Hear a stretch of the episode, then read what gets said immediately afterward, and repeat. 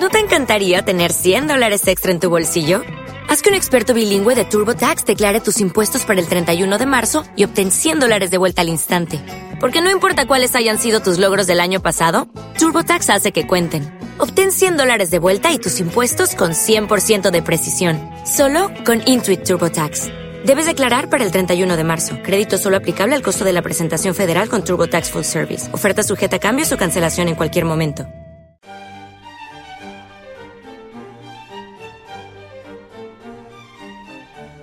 Comienza en Radio ECA Fin de Semana con Dios. Un programa dirigido por Sebastián Vega y Jorge Hernández.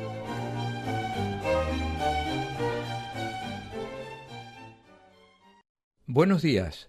Lucas López Pérez, sacerdote jesuita, Jorge Hernández Duarte, presbítero, Ángela Carmona Morales y Sebastián Vega Ponce estaremos con ustedes para presentar y desarrollar los diferentes apartados del programa de hoy. Sean bienvenidas y sean bienvenidos.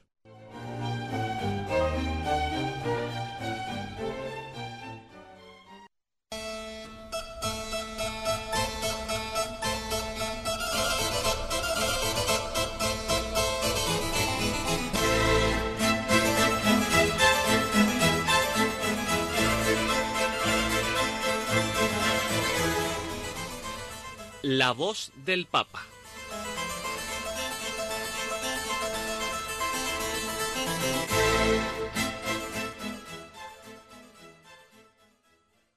En esta presentación del documento de trabajo para la etapa continental del Sínodo, proseguimos en el capítulo 3, hacia una iglesia sinodal misionera, que continúa en su tercer apartado diciendo, Carismas, vocaciones y ministerios. La responsabilidad de la vida sinodal de la Iglesia no puede delegarse, sino que debe ser compartida por todos en respuesta a los dones que el Espíritu otorga a los fieles. Un grupo de la diócesis de Lae de Papúa Nueva Guinea e Islas Salomón, expresó lo siguiente sobre la sinodalidad en su parroquia. En las reuniones del Consejo Pastoral Parroquial nos aseguramos de tener en cuenta las opiniones y sugerencias de todos los presentes, incluidas las mujeres, antes de tomar decisiones que tendrán un impacto en la vida de todos en la parroquia. Otra parroquia comentó, cuando queremos hacer algo en nuestra parroquia, nos reunimos, escuchamos las sugerencias de todos los miembros de la comunidad decidimos juntos y juntos llevamos a cabo las decisiones tomadas. Sin embargo, no faltan expresiones de una cierta dificultad para practicar realmente la corresponsabilidad. Así nos aportan desde la Conferencia Episcopal de México. Como obispos, reconocemos que la teología bautismal que impulsó el Concilio Vaticano II, base de la corresponsabilidad en la misión, no ha sido suficientemente desarrollada. Por tanto, la mayoría de los bautizados no sienten una plena identificación con la Iglesia y menos corresponsabilidad misionera. Además, los liderazgos en las actuales estructuras pastorales, así como la mentalidad de muchos presbíteros, no favorecen dicha corresponsabilidad. Igualmente, las y los religiosos, como también los movimientos laicos de apostolado, se mantienen sutil o abiertamente al margen de la dinámica diocesana con mucha frecuencia de manera que los llamados laicos comprometidos en las parroquias, que son los menos, terminan siendo exigidos y sobrecargados de responsabilidades intraeclesiales que los exceden y que los agotan con el tiempo. Este deseo de corresponsabilidad se declina en primer lugar en clave de servicio a la misión común, es decir, con el lenguaje de la ministerialidad.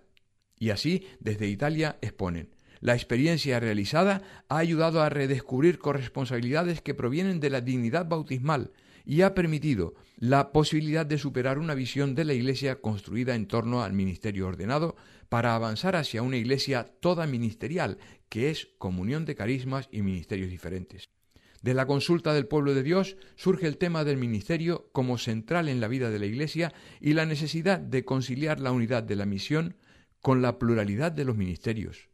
Reconocer esta necesidad y promoverla no es un fin en sí mismo, sino una valorización al servicio de la misión, como nos dicen desde Bélgica.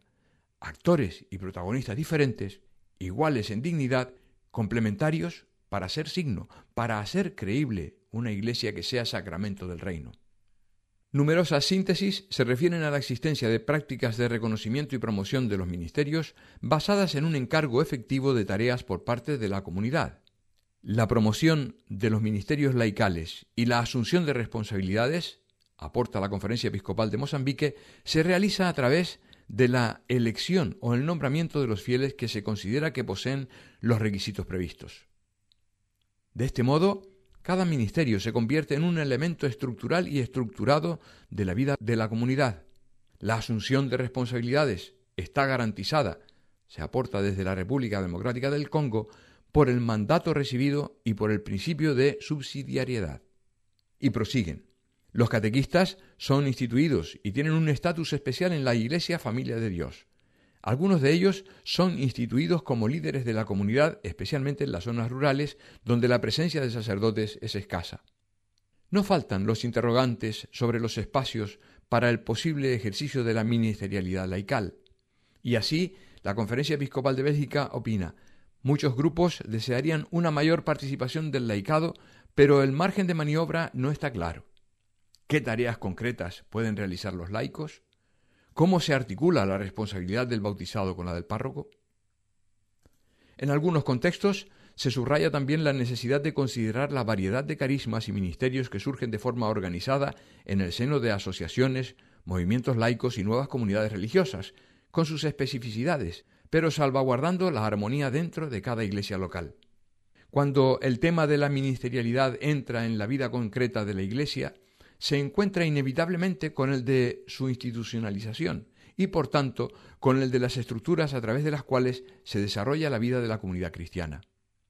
En la Iglesia Católica, los dones carismáticos concedidos gratuitamente por el Espíritu Santo, que ayudan a la Iglesia a rejuvenecer, son inseparables de los dones jerárquicos, vinculados al sacramento del orden en sus diversos grados.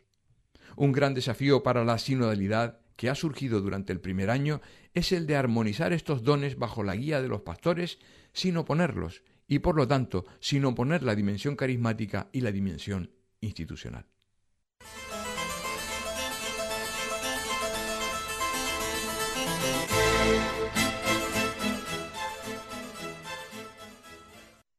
Escuchan ustedes Fin de Semana con Dios.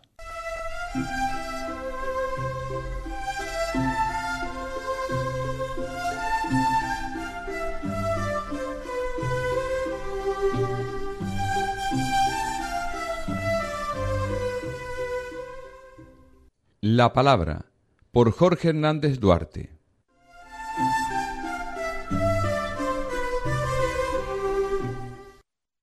Celebramos este fin de semana el domingo 13 del tiempo ordinario. Las lecturas que escucharemos será la primera del segundo libro de los Reyes. Rezaremos con el Salmo 88. Continuaremos con la carta a la comunidad de Roma de Pablo y con el evangelista Mateo. Lectura del segundo libro de los Reyes. Un día Eliseo pasaba por Sunam.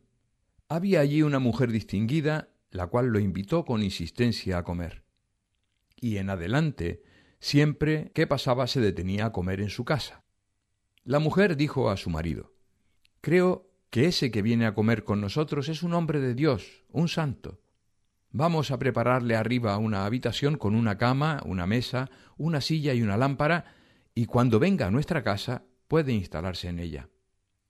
Un día llegó allí Eliseo, se retiró a la habitación y se acostó. Dijo a su criado Gehasí, ¿qué podemos hacer por ella? Respondió Gehasí, por desgracia ella no tiene descendencia y su marido es viejo. Dijo él, llámala. La llamó y ella se detuvo a la entrada. Dijo él, el año próximo, por este mismo tiempo, abrazarás un hijo. Dijo ella, no, mi señor, hombre de Dios, no engañes a tu sierva.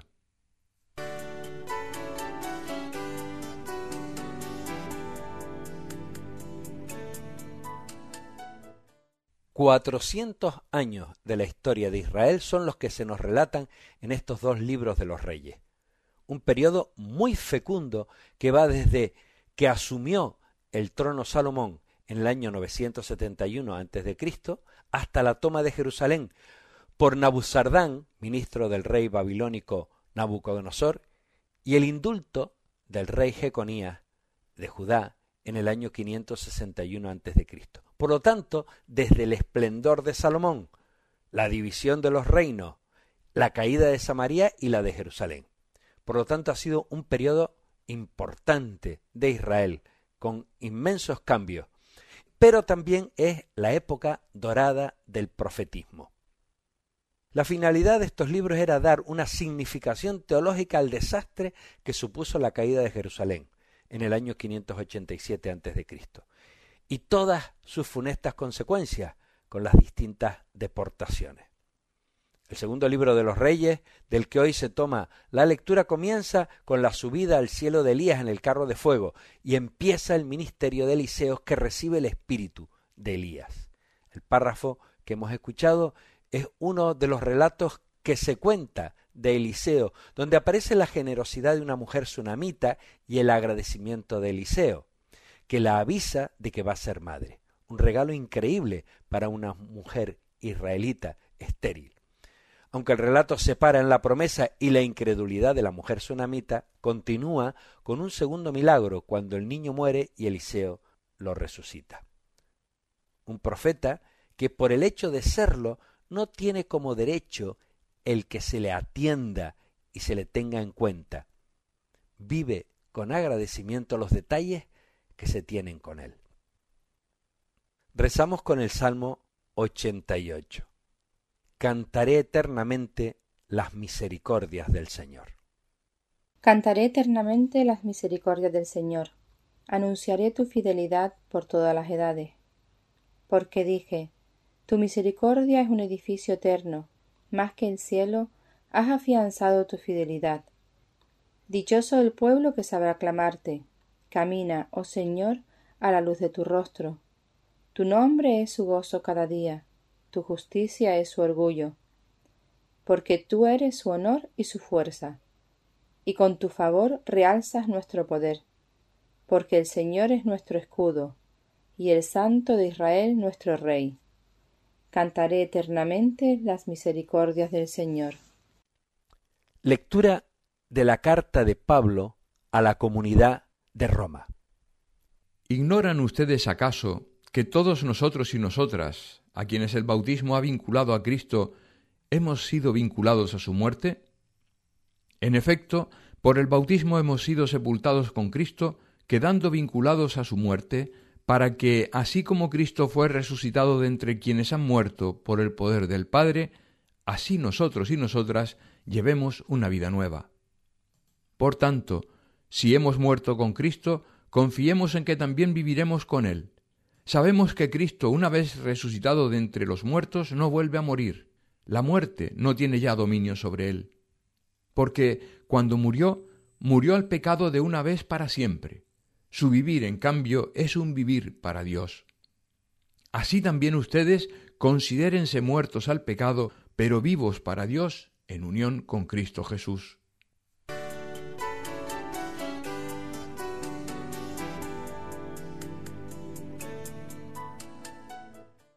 La carta de Pablo a la comunidad de Roma está en un contexto de cambio en su vida pastoral. Él está dando por concluida su misión en Oriente, está en Corinto y va camino de Jerusalén con una colecta que lleva ante las necesidades de la comunidad en Palestina. Y desde ese lugar pretende marchar hacia Roma. Y como hemos dicho, tiene un carácter esta carta sistemático. Con el capítulo 5 hemos terminado la parte de la salvación universal, tanto para judíos como para gentiles, concluyendo hablando del contraste entre la humanidad nueva y la humanidad vieja. El capítulo 6 hasta el 8 nos viene a hablar de la vida sin la observancia de la ley, un tema típico y controvertido de Pablo, pero que supuso un elemento clave para poder introducir el Evangelio en el mundo gentil. Pero Pablo vincula su reflexión a la vinculación con Cristo. La centralidad de Jesús en la predicación de Pablo es incuestionable. Su teología es cristocéntrica. Todo, para él va teniendo sentido desde Jesús. Es asombroso cómo su pensamiento discurre vinculando a los creyentes en Jesús. Nada, nada de lo que le ocurre a Jesús es ajeno a nosotros. Utilizando el lenguaje de los evangelistas, él la puerta, el camino, la vida. Esta maravillosa teología de Pablo nos ayuda a sentir que nuestra liberación de todo, también de la muerte, no está vinculada a nuestros méritos, sino a un gran regalo, a la gracia que se nos ha dado en el bautismo. Esto es lo que nos decía en el capítulo 5 de esta carta. Estamos estrechamente vinculados a Cristo, el Señor. Para Pablo ese vínculo es increíble. Ya no vivo yo, es Cristo quien vive en mí, como nos dice en la carta a los Gálatas. Por lo tanto, es una llamada a ser la experiencia del encuentro con Jesús. El Papa Francisco nos dice, no me cansaré de repetir aquellas palabras de Benedicto XVI que nos llevan al centro del Evangelio. No se comienza a ser cristiano por una decisión ética o una gran idea, sino por el encuentro con un acontecimiento, con una persona que da un nuevo horizonte a la vida y con ello una orientación decisiva. O en otro lugar nos dice, unidos a Jesús, buscamos lo que Él busca, amamos lo que Él ama. Lectura del Evangelio según San Mateo. La persona que ama a su padre o a su madre más que a mí, no es digno de mí. La que ama a su hijo o a su hija más que a mí, no es digna de mí. La que no toma su cruz y me sigue, detrás no es digna de mí. Quien quiera conservar la vida la perderá, y quien la pierda por mí la conservará. Quien a ustedes recibe, a mí me recibe, y quien me recibe a mí, recibe a aquel que me ha enviado. Quien reciba a un profeta, por ser profeta, recibirá recompensa de profeta, y quien reciba a una persona justa por ser justa, recibirá recompensa de justo. Y quien dé de beber tan solo un vaso de agua fresca a uno de estos pequeños, por ser discípulos míos, les aseguro que no perderá su recompensa.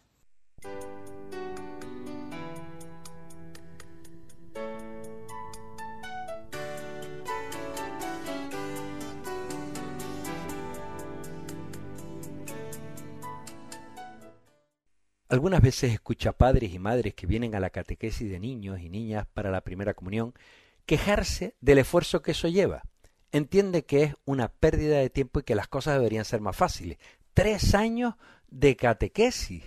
Las cosas así hacen que la gente se aleje de la religión y de la iglesia. Esta sociedad del bienestar huye del sacrificio, huye de las cosas que cuestan. Todo lo queremos a mano, nos gusta que nos traigan las cosas a casa. Buscamos la comodidad, conseguir lo que queremos con el mínimo esfuerzo. El gran lema es, te lo ponemos fácil, te lo ponemos en tu casa, te lo resolvemos todo, no te preocupes. Para muchos jóvenes de esta generación que llaman millennials, el trabajo tiene que venir a, a buscarles a las casas. Y el sueldo tiene que ser muy bueno. Todo tiene que ser ya y a base de derechos deberes, sacrificios, procesos, paciencia, es un lenguaje anacrónico. Por lo contrario, me impresiona ver un chico de nuestro centro terapéutico, centro de atención a personas con problemas de adicciones, me impresiona, decía, verle llegar con llagas en los pies de estar caminando, entregando currículum todo el día, y varios días seguidos, con tesón, y esperar cada día una llamada. Y qué alegría, qué emoción cuando alguien les da una oportunidad para trabajar y rehacer su vida para ellos es una lucha titánica que no les hunda la frustración. Me ha impresionado en aquella época del confinamiento ver personas que viven en casas muy pequeñas, donde todo el mundo tiene que hacer hueco para los demás, sin poder salir, buscando facilitar la vida al resto. Ha sido muy duro para muchas familias pobres. Ha habido mucho sacrificio y generosidad, sobre todo en el cuidado de las personas mayores nos constituye como personas de forma distinta el esfuerzo por conseguir las cosas o que las cosas vengan solas, sin esfuerzo y con la sensación de que es un derecho. Nos hace distintos, nos hace distintas. Lo primero, nos hace más humanos, agradecidos, más resistentes a la frustración, somos más capaces de creer en nosotros mismos, entendemos mucho mejor el esfuerzo de los demás, nos hace más empáticos, nos resulta más fácil caminar con los zapatos de otras personas, nos hace más compasivos, capaces de padecer con otros, con otras. Por eso requiere una cultura poco moderna o poco posmoderna, que es valorar el sacrificio, el esfuerzo. Podemos ir pasando de la religión de la cruz para reivindicar una cosa más cómoda, más moderna, más light, una religión del bienestar, del todo fácil y bonito. Así vendría más gente. Recuperar en la mística cristiana el espíritu de sacrificio es recuperar la cruz, y no como adorno, sino como una parte de la realidad, sobre todo si somos solidarios con las personas empobrecidas. La compasión, la denuncia de las injusticias, la transformación de la sociedad, el cuidado de la naturaleza requiere sacrificio y entrega, requiere implicación como personas y como comunidad cristiana. Todo el párrafo que hemos leído del Evangelio habla de tener capacidad para darnos en el seguimiento de Jesús. Y eso nos exige renuncia. Ese es el sacrificio que Dios quiere de nosotros, un sacrificio que nace del amor, no es algo que buscamos, nace de asumir el sufrimiento de los demás, de las luchas contra la pobreza, la miseria y la opresión de las demás personas, nace de la solidaridad, nace de la encarnación, nace del compromiso creyente. Es el sufrimiento, el camino estrecho que requiere ser capaces de entregar vida, liberar tiempo, amar, para que el reino de Dios se haga presente nace de querer tener con Dios una relación especial de hijo, de hija, una experiencia de encuentro con el Padre, de seguimiento del Maestro y hermano mayor, Jesús el Señor. El sacrificio de Jesús es el del grano de trigo que se da, que muere para dar vida, y tiene que llenarnos de alegría evangélica, no hombres y mujeres cuyo sacrificio produce desencantados con cara de vinagre, como dice el Papa Francisco. Hablar del amor incondicional de Dios, de su ternura y misericordia, no puede significar presentar un Dios flojo, sin fuerza, un Cristo sin capacidad transformadora de las personas y de la realidad, una religión burguesa, como diría Met, un Cristo a seguir sin capacidad revolucionaria. Este párrafo del Evangelio que hemos leído nos coloca en un planteamiento radical de la fe cuál es el sentido de nuestra vida, dónde la fundamentamos, cuál es la fuente de vida que centra lo que soy, lo que hago, lo que sueño, por lo que soy capaz de sacrificarme.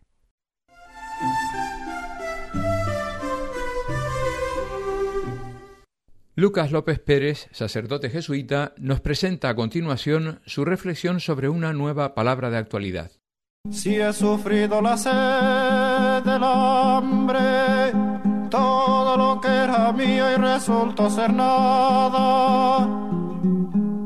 Si he cegado las sombras en silencio, me queda la palabra. Y la palabra que hoy nos queda es corazón. Hace unos días Francisco se dirigió a la Comisión Vaticana para América Latina. Alabó su misión actual de ayudar proyectos concretos en las presencias locales y de promover la mejor coordinación de las instituciones de ayuda internacional. Verán que exigió que fueran buenos gestores en su trabajo y que además se orientaran a ayudar con generosidad a quienes más lo necesitan, que eligieran bien. Pero oigan, de repente como que se desvió de su discurso y dijo, al final de lo que se trata es de convertirnos para mostrar el rostro de aquel que nos amó primero, del Dios del amor y la vida, que nos presentó como papá de amor un tal Jesús.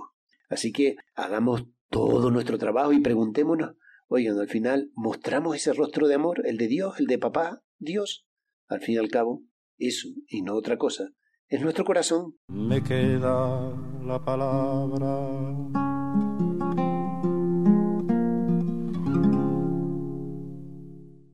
Ángela Carmona, Jorge Hernández, Lucas López y Sebastián Vega, les expresamos nuestros mejores deseos y nos despedimos hasta el sábado próximo si Dios quiere.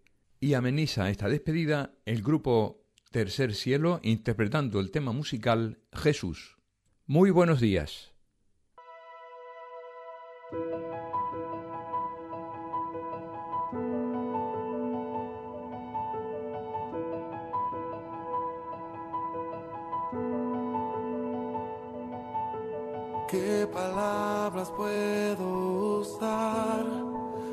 Describir tu majestad?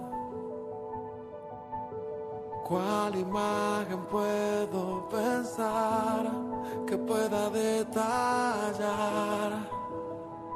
tu grandeza? Se queda corto el cielo,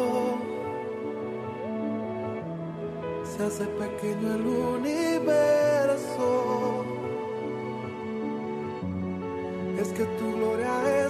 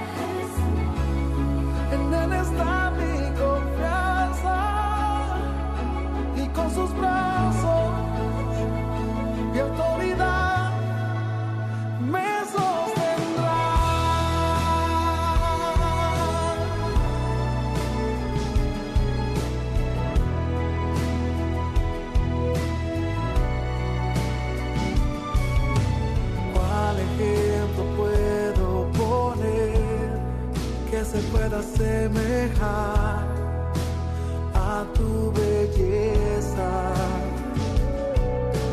No existe nada mejor que brindarte adoración postrado en tu presencia. Y comienzo a